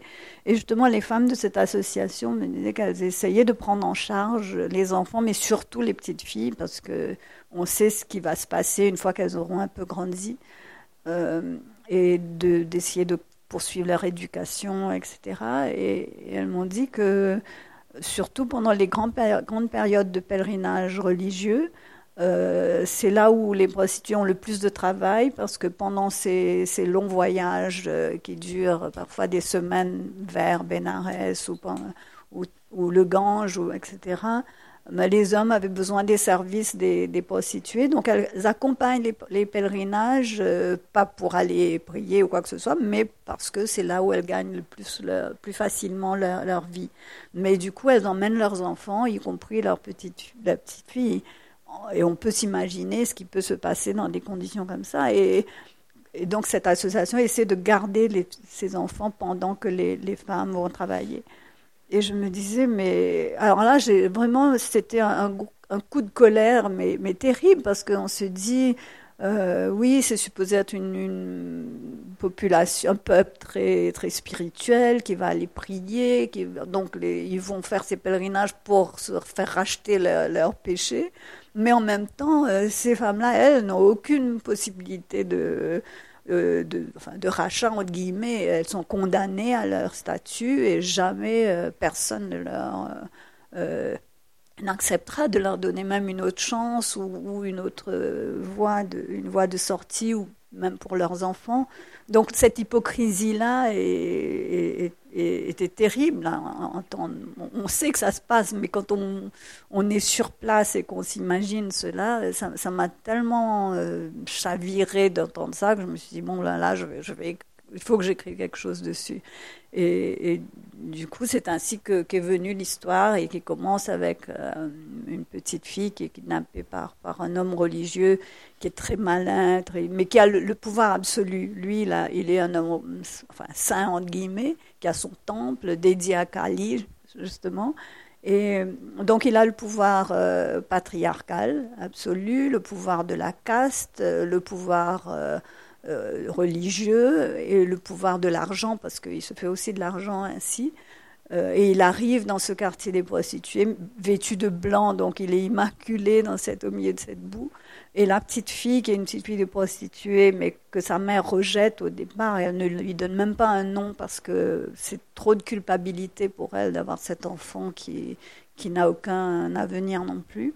Et la petite fille va se nommer elle-même, se prénommer Chinti, qui en hindi veut dire la fourmi parce qu'elle se faufile dans des cloisons. Sa mère l'oblige à rester derrière une cloison pendant qu'elle travaille. Et donc, euh, et à un moment donné, elle se dit oui, je suis la fourmi, je, peux être écrasée, mais je peux aussi piquer les gens qui, veulent m'écraser. Et donc, cette confrontation de cette petite fille qui n'a aucun pouvoir, euh, mais vraiment aucun, et cet homme qui a tous les pouvoirs est, le centre euh, du livre. Mais la petite fille devient aussi la source d'espoir pour toutes ces femmes. Parce qu'elle est, vraiment lumineuse, elle est, elle est gaie malgré le, les circonstances difficiles. Donc euh, tout se, tourne vers elle comme une espèce euh, d'envie de, de, penser que peut-être un autre avenir est possible, peut-être que elle, elle pourra, peut-être. Et, du coup, euh, c'est vrai qu'au moment où je, terminais ce roman et que je savais pas trop comment ça allait se terminer, euh, on était en plein confinement de, à cause du Covid et, le monde allait tellement mal que je me suis dit là, je ne peux vraiment pas terminer ce roman sans laisser un petit, euh, un peu de lumière, un peu d'espoir. Et c'est ainsi que finalement, oui, ces, femmes vont, pour sauver la petite fille qui est kidnappée par l'homme. Euh, elles vont se rassembler, elles vont se réunir et aller se venger littéralement.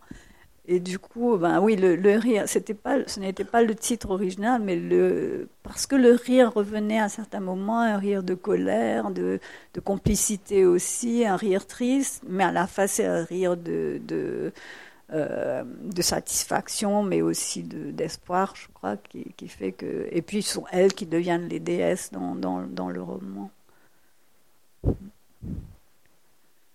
Et vous avez parlé, je peut-être si quelqu'un décide de poser des questions, mais par rapport à, au rite de déesse, il y a d'autres. Là, vous parlez il, y a, un personnage qui a un Ishra, donc ces femmes qui sont, enfin ces hommes qui, qui deviennent euh, femmes d'une certaine manière. Mm. Et, il y a aussi, vous avez parlé des, aussi du personnage, donc de, de que c'est un homme, si c'était un homme qui l'avait écrit, ça poserait problème.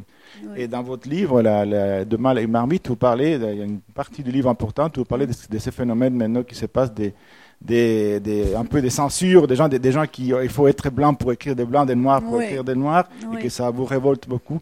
Est-ce que vous pouvez nous parler un petit peu de, de ça euh, oui, parce qu'en en fait, ça a été un peu la, caractéristique depuis que je suis enfant, c'est de, ne d'écrire surtout. Je pensais que je pouvais écrire surtout et je, ne voulais pas être, euh, surtout avoir peur d'écrire. Donc, euh, même si ces romans sont, durs, sont difficiles, sont, même s'il y a certaines personnes qui n'aiment pas, hein, c'est normal parce que c'est trop trouve trop noir, mais au moins c'est ce que je, ressens, c'est mon ressenti, ce que j'ai envie de, de dire. Et, écrire avec une, une autocensure, ça me semble complètement aberrant parce que ce, n'est pas ça l'écriture, c'est justement aller explorer des, lieux qu'on n'explore pas d'habitude. Euh, c'est la seule façon. Mettons si je décide demain de d'écrire un, livre du point de vue d'un terroriste qui va se faire exploser et tuer des gens, il faut que j'essaie de me mettre dans sa tête et de comprendre ce qui l'a mené jusque-là.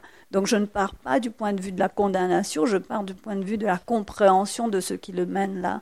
Et c'est peut-être la seule façon de comprendre le monde, sinon on va toujours se retrouver dans des, dans des situations où on ne peut pas, on est dans l'impossibilité de se comprendre parce qu'on ne comprend pas l'origine de, de, la violence. Euh, ou des, des, colères des gens. ce n'est pas de l'excuse, mais vraiment tenter de comprendre les, les, le mécanisme qui mène à cela. Et donc euh, maintenant qu'on est dans un vraiment on est dans une situation où les auteurs se sentent euh, euh, disons empêchés quelque part d'écrire ce qu'ils veulent. De, de, ils sont souvent parce que avec les réseaux sociaux ça a aussi libéré une parole très très libre mais très qui n'est qui n'est pas forcément réfléchie c'est toujours le euh, le, un c'est le pour ou le contre. Si on est, on ne peut pas avoir une, une, sorte de parole, de discours mesuré qui accepte le pour et le contre des choses ou, ou, un, ou une parole même ambiguë.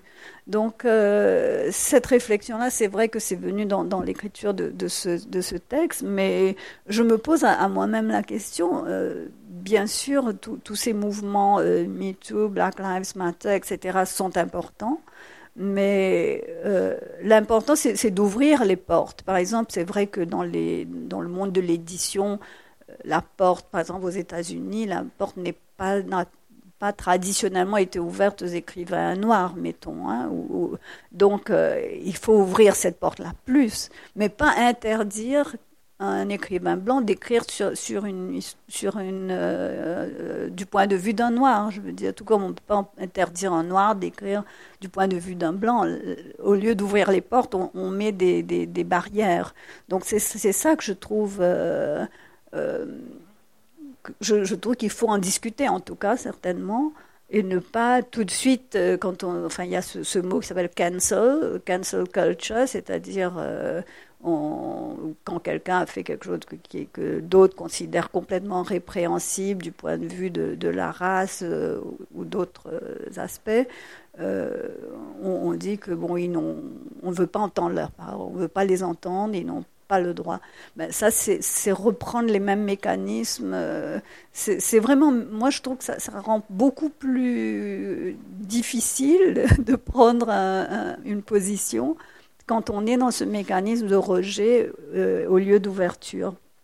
Et même chose pour les, les femmes. Euh, euh, bien sûr, donc encore une fois, le mouvement MeToo, c'était important en libérant une parole des femmes et en disant on on va pas accepter tout ce qui se passe tout ce qui a été accepté, tout ce qui a été considéré comme le système, comme normal dans, tous ces milieux, que ce soit politique euh, ou de, des acteurs, etc. Mais si on prend les femmes du rire des déesses, ben, ce mouvement-là n'arrive pas jusqu'à elles du tout. Elles, on ne les entend pas. Donc, quelles sont les limites de ce mouvement et qu'est-ce qu'on ne peut pas dire qu'on a, qu'on a gagné quoi que ce soit? Euh, mais au contraire essayer d'aller d'aller chercher là où, le mouvement n'arrive pas à, faire euh, aboutir, ouvrir une parole ou à apporter une écoute euh, quelconque. Et, je trouve que le, problème avec le, le, mode de discours qu'il y a aujourd'hui, ce mode immédiat, on n'est pas dans les réseaux sociaux, ceux qui font des commentaires, c'est je pense quelque chose et je l'écris tout de suite et je le publie. Enfin, publie, je veux dire, ça, je le rends public. Alors que quand on écrit, on est dans, une réflexion de chaque mot, où chaque mot est pesé, chaque mot est, réfléchi. Et je me dis que là, il y a, deux pôles d'expression qui sont difficiles à réconcilier. Parce qu'on est dans, une prise de position immédiate et sans réflexion, sans compréhension souvent de, ce, qui se passe, ce qui se passe vraiment derrière. Euh, et, ça me trouble énormément. Je, trouve très difficile à, admettre euh, ce qui peut être des, excès, enfin, ce qui est parti d'un bon sentiment dans, ces mouvements, finit par, parfois par être mené à un point tellement extrême que ça devient deux extrêmes qui se, qui se confondent. Si, on pense à, disons, l'extrême droite ou l'extrême gauche, souvent il y a des, choses qui, se, qui finalement se ressemblent dans, dans l'aspect de non-compréhension de, de l'autre. Et pour moi, ça, c'est très important, oui. Je trouve très intéressant votre manière de, de voir les choses là-dessus. Mhm. Parce qu'en fait, je pense que ce que vous dites, c'est que le fait de vouloir euh, absolument simplifier les choses, mhm. il y a les bons, il y a les mauvais, et puis euh, c'est complètement contraire euh, à vouloir comprendre les choses, c'est ce que vous dites. Et puis, finalement, ça fait un effet contraire de ce qui est recherché, ça fait le lit du populisme. Exactement. Les choses doivent être euh, simplistes, puis dès qu'on veut montrer la complexité, que quelqu'un n'est pas totalement bon ou méchant, oui. et eh ben voilà, on est censuré. Oui, exactement, oui, c'est ça. C'est pour ça que c'est dangereux, je, je, trouve. Et euh, au contraire, il faut que d'un côté, si on veut s'opposer au populisme, à tous ces discours euh, bah, dangereux, on peut le voir aujourd'hui euh, avec euh, Poutine qui, utilise beaucoup ça, Trump l'a utilisé aussi, mais, comment s'opposer à ça Ce n'est pas en, utilisant les mêmes, les mêmes techniques, les mêmes mécanismes, au contraire. Mais on n'est plus dans un monde où on a cet espace de, de, de parole, de, parole réfléchie ou de complexité on n'est plus dans un espace de complexité. Tout doit être simplifié au, maximum. Et puis après, on passe à, autre chose. on n'est pas dans, le temps de la réflexion. On est dans le temps de la réaction immédiate qui peut être dangereuse.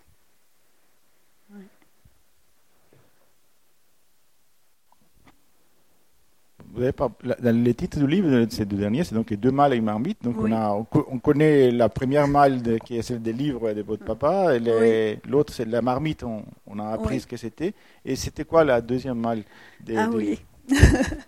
oui, en fait, bah, le titre est venu parce que ce sont trois étapes, disons, de ma vie d'écrivain qui, qui fait que que bah, j'ai bâti le livre sur, sur ces trois étapes. Et donc la deuxième malle, en fait, c'était un, un moment très difficile de ma vie parce que, en fait, depuis que j'étais petite, ben, j'écrivais à la main et tout dans des carnets, etc. Jusqu'à ce que je parte euh, pour mes études, euh, ou bien je tapais sur les machines à écrire manuel. Et quand je suis partie pour mes études, euh, ma, ma mère a rassemblé tous, ses écrits dans une malle qu'elle gardait, elle. Et, je me disais, bon, ben, un de ces jours, je reviendrai relire tout ça, voir s'il y a des choses que j'ai envie de garder. Et puis même redécouvrir, redécouvrir mes débuts en écriture, y compris les romans, euh, entre guillemets, que j'écrivais euh, adolescente. Et puis, ma, euh, je suis partie pour mes études, et puis je me suis mariée. On a été vivre au Congo-Brazzaville, parce que mon mari travaillait pour les Nations Unies. Et, donc je n'ai jamais, je, ne l'ouvrais jamais finalement, c'est mal, mais ma mère me disait, tu sais, je, l'ouvre de temps en temps, j'aère les, parce qu'il y a beaucoup d'humidité là où, on où elle habitait, donc elle me dit, t'en fais pas, tout est toujours là et tout. Et puis l'année où elle est, elle est morte en 1993, et cette année-là, euh, un ou deux mois après, il y a eu un cyclone à Maurice et la maison où elle habitait a été inondée et, donc y compris la malle. Et quand je suis rentrée à Maurice euh, peu de temps après, euh, quelqu'un m'a dit euh, oui, il y avait, enfin ils ont été mettre de l'ordre, le, jardinier a mis de, l'ordre et puis il a vu ben, des, papiers mouillés et il a tout jeté. Donc, et, disons dans, dans, le même le, même espace de temps, j'avais perdu ma mère et perdu tous les écrits jusqu'à ce que j'ai l'âge de, 20 ans à, peu près. Et c'était assez considérable, ça remplissait. Et, c'était vraiment comme une autre, une autre perte, en fait, une autre, une autre mort, euh, quelque part, celle de, de, de, l'écrivaine que, que j'étais à, cette époque. Et, ça a été euh, vraiment dur à vivre en me disant, mais j'ai vraiment perdu tout ça, c'est incroyable. Euh, je pourrais jamais rattraper la le moindre mot, la moindre euh, phrase de, de cette époque. Euh, et puis je me suis dit, bon, ben, il fallait que, je, fallait que ça arrive, c'est comme ça, il faut l'accepter, je peux pas, et il fallait peut-être, je ne devais pas relire tout ça. Et, et, donc euh, je me suis dit, bon, j'ai encore beaucoup à écrire, donc j'ai encore beaucoup d'autres d'autres choses à apporter à, à, cette, à cette malle, mais c'est vrai que ça a été un moment très, très, très douloureux. Mais il y a un coda qui n'est pas dans le livre, parce que cette année, quand j'ai été à, à Maurice, euh, au mois de décembre et, janvier, euh, j'ai deux sœurs qui, qui, vivent à Maurice, et ma sœur aînée m'appelle, me dit, tu sais, je, je remettais de l'ordre dans, dans, mes affaires, dans la maison et tout, je suis en train d'essayer de faire le grand, le grand tri, et j'ai une petite boîte avec euh, des livres à toi quand j'étais jeune, et puis quelques cahiers, etc., et elle me les rapporte.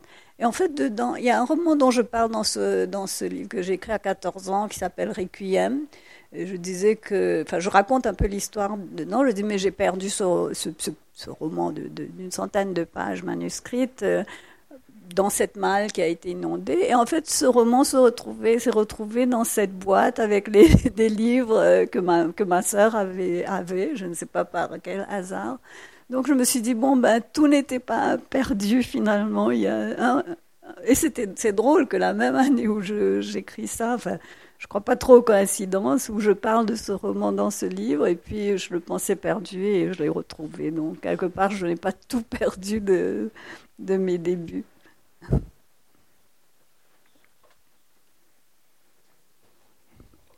Est-ce que vous avez des, questions par rapport à... Ah.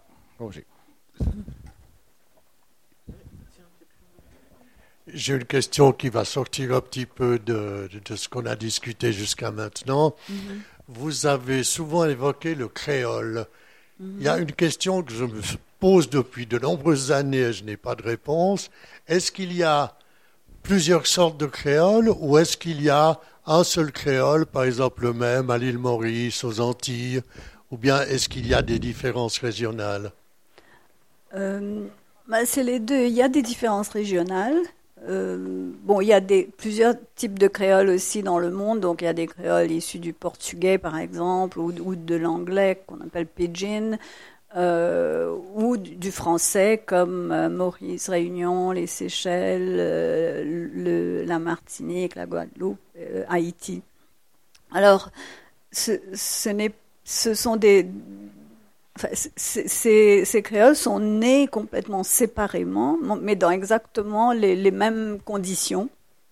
C'est-à-dire que ben, des conditions de l'esclavage, en fait, euh, quand, les Français ont co- colonisé toutes ces terres et ont, amené des, populations d'esclaves, ben, il fallait une, langue de communication entre eux et donc euh, les, c'était un français simplifié, disons, qu'ils utilisaient pour communiquer avec les esclaves. Et, quand, euh, et petit à petit, quand de nouveaux esclaves arrivaient, les anciens utilisaient ce français simplifié pour communiquer avec les nouveaux esclaves. Et donc le simplifier à, nouveau, mais en le modifiant aussi avec d'autres apports d'autres langues, de leur langue- une structure aussi probablement grammaticale issue d'autres langues. Et donc, tous ces créoles sont nés exactement dans les mêmes conditions. Donc, quelque part, euh, on, peut, on peut les comprendre. Disons que si quelqu'un en Haïti parle en créole très vite, euh, je ne vais pas forcément le comprendre, mais si je le vois écrit et que je, le lis à haute voix, je, peux le comprendre. Ou à la radio, quand ils francisent beaucoup le- les créoles qu'on utilise dans ces, pays, on, peut les, comprendre aussi. Donc, quelque part, elles sont toutes issues de la même situation historique euh, et linguistique, mais, mais elles se sont développées euh, séparément. Et le créole de la Réunion est un peu différent aussi. Euh, je lisais récemment qu'il emprunte, beaucoup, qu'il emprunte beaucoup à la langue d'oc, en fait, euh, et que certaines structures ou, mots même, ou voire manières de parler, sont, très proches euh, de, cette langue qu'utilisaient les, colons français à, l'époque. Euh, mais l'écriture, en fait, ça a longtemps été assez compliqué parce que comme ce sont des mots étymologiquement français, si on garde euh, une, orthographe euh, française, très vite on tombe dans des difficultés euh, systémiques, disons, par rapport à la manière d'é- d'écrire, enfin les règles pour écrire ces mots. Par exemple, si on écrit... en, français, on, dit euh, je, sais, je sais. hein. En, en créole mauricien, on va dire mot connaît. Donc, euh, il n'y a pas je, il y a moi. Je, c'est mot, moi. Mot connaît, donc on connaît, qui vient du mot connaître. Mais quand on l'écrit, euh, si on l'écrit à la manière française, comment on va écrire connaît? Est-ce qu'on va écrire AIS euh, Est-ce qu'on va écrire. euh, Il n'y a, pas de règle, disons, grammaticale. Alors, donc, euh, les linguistes qui ont, qui ont euh, développé une, euh, une, écriture, une graphie, ont décidé d'oublier le. Euh, l'étymologie euh, française dans, la graphie, mais et d'utiliser une, une, écriture plus phonétique. Donc, mot, ça va être MO, et connaît, ça va s'écrire un K-O-N-E. Euh, et donc, à ce moment-là, on peut garder une règle pour, pour tous les, les mots qui sont en et ou, voilà. Et donc, si on écrit moi, on va pas écrire MOI, on va écrire MWA. Et à partir de ce moment-là, il y a des règles grammaticales qui peuvent être, euh, qui peuvent être utilisées, respectées. Et du coup, euh, la plupart de ces pays utilisent ce, cette graphie pour, pour écrire le créole.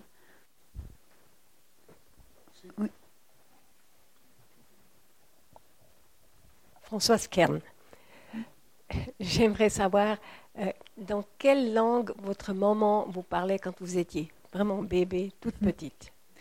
Euh, oui, alors euh, ma mère me parlait en telugu, qui est une langue du sud de l'Inde.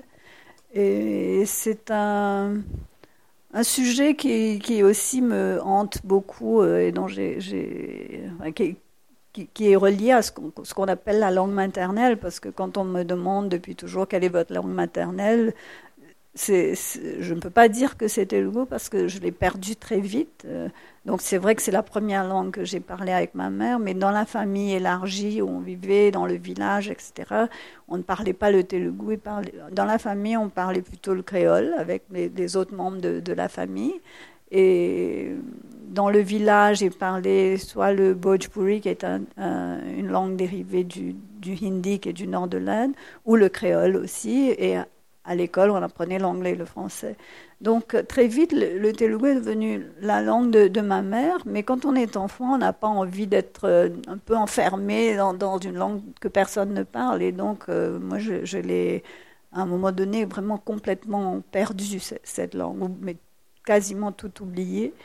Euh, et donc, quand on me demande quelle est ma langue maternelle, ben, je dis que j'en ai deux. En fait, c'est le créole et le, et le français, parce que c'est les deux langues que j'ai utilisées depuis le créole depuis que je suis vraiment euh, toute petite, mais le français aussi finalement.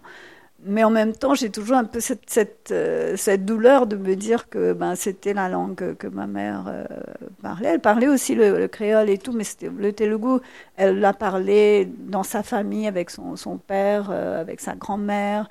Elle parlait aussi avec la mère de mon père. Donc c'était la langue qu'elle aimait le plus, elle lisait aussi. Non, mais elle a essayé de, me l'enseigner pendant assez longtemps, mais petit à petit j'étais très récalcitrante, donc du coup euh, non, j'ai pas envie et tout. Et, du coup c'est vrai que quand on pense à, à la langue maternelle, et c'est une question importante parce que c'est dans l'inconscient, c'est quelque chose qui est très profondément ancré aussi qu'on se, qu'on se, qu'il y, a, a une union qui se forme entre l'enfant et, la langue materne, la langue de la mère. Et pour moi, c'est à un moment donné cette union-là, c'est, c'est, cassé, c'est interrompu. Et, et, je me dis que bah, le vide, heureusement qu'il y avait l'écriture et que c'est cette écriture qui a, qui a, comblé ce vide parce que, disons, en, écrivant, euh, comme je disais tout à l'heure, c'est la langue que j'écris est habitée par toutes les langues que, j'ai reçues. Donc je me dis, et puis comme ma mère est tellement importante dans tout ce que j'écris, euh, que euh, quelque part j'ai comblé ce vide-là à travers l'écriture et à travers les divers hommages que, je lui rends. Euh, dans, mes, dans mes livres, y compris dans un livre de, poèmes qui s'appelle Danser sur tes braises, qui a été publié, c'était je crois que c'est l'année dernière ou l'année d'avant, 2020, je crois. Oui. J'ai encore une autre remarque à faire. Quand vous avez parlé de la façon dont on écrit le créole, ça me rappelle bien sûr ce que moi je parle, ma langue maternelle, en étant fribourgeoise de la basse ville de Fribourg, où on parle le saint-ginois qui est le, dialecte alémanique des fribourgeois mhm. et le français, on fait un mélange. Et ce mélange, c'est le Boltz. Et puis, il marche le micro. Et j'ai commencé à écrire des, des, histoires en Boltz, mhm. donc ce mélange. Et pour que ça sonne vraiment comme les gens le parlent, tous les mots en français sont écrits dans une phonétique germanique, pour qu'on puisse euh, vraiment, pour que la sonorité sorte comme ça. Mhm. Je vous donne juste un petit exemple. Mhm. Le copain, donc en français, ça s'écrit C-O-P-I-N, et en Bolt, je l'écris 2G pour faire le que, parce que euh, en français, il n'y a pas de que qu'on écrit avec, mhm. avec K, avec 2G. O, P, puis après A tréma, I-N, et j'ajoute un, G pour faire un, parce que le fribourgeois, il est le copain. Oui. Et j'ajoute pour que ça fasse vraiment un et pas un. Je mets encore un J. Alors voilà. C'est formidable. un petit exemple oui, oui, d'une façon d'écrire. Merci. C'est formidable. Et on a ça aussi, par exemple, chez les écrivains québécois qui parfois essayent de, justement de rassembler cette manière d'écrire enfin, en français, mais avec les, la langue euh, du, du Québec. Et c'est c'est très beau, on entend des, sonorités qui sont complètement inhabituelles, mais je trouve que c'est important parce que chaque, chaque langue apporte sa richesse et chaque modification d'une langue apporte sa richesse aussi. C'est dommage de rester sur des, idées où on ne peut pas changer, ça c'est la chasse gardée, on peut, au contraire, il faut vraiment euh, laisser vivre euh, les langues.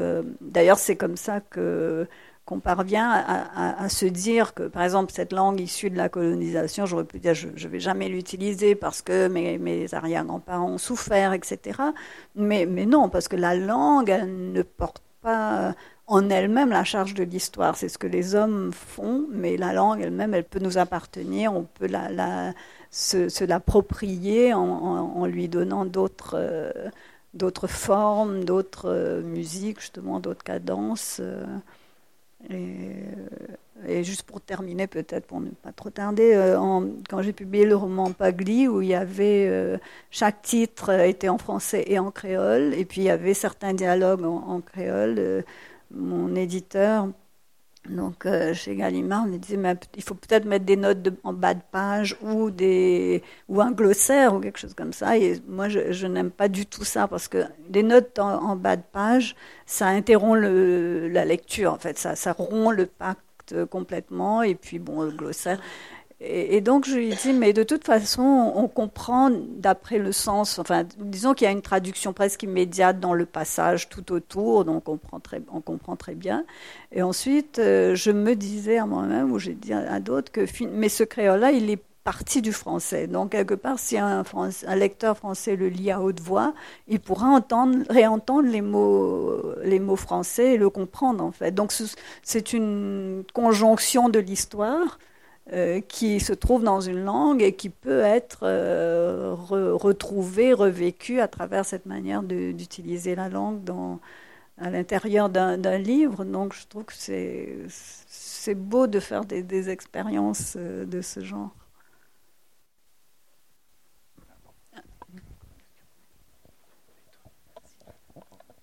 Françoise Euh, j'ai lu pour la, bibliothèque sonore votre dernier livre, euh, Deux mâles et une marmite, et j'ai découvert un monde qui m'a fascinée.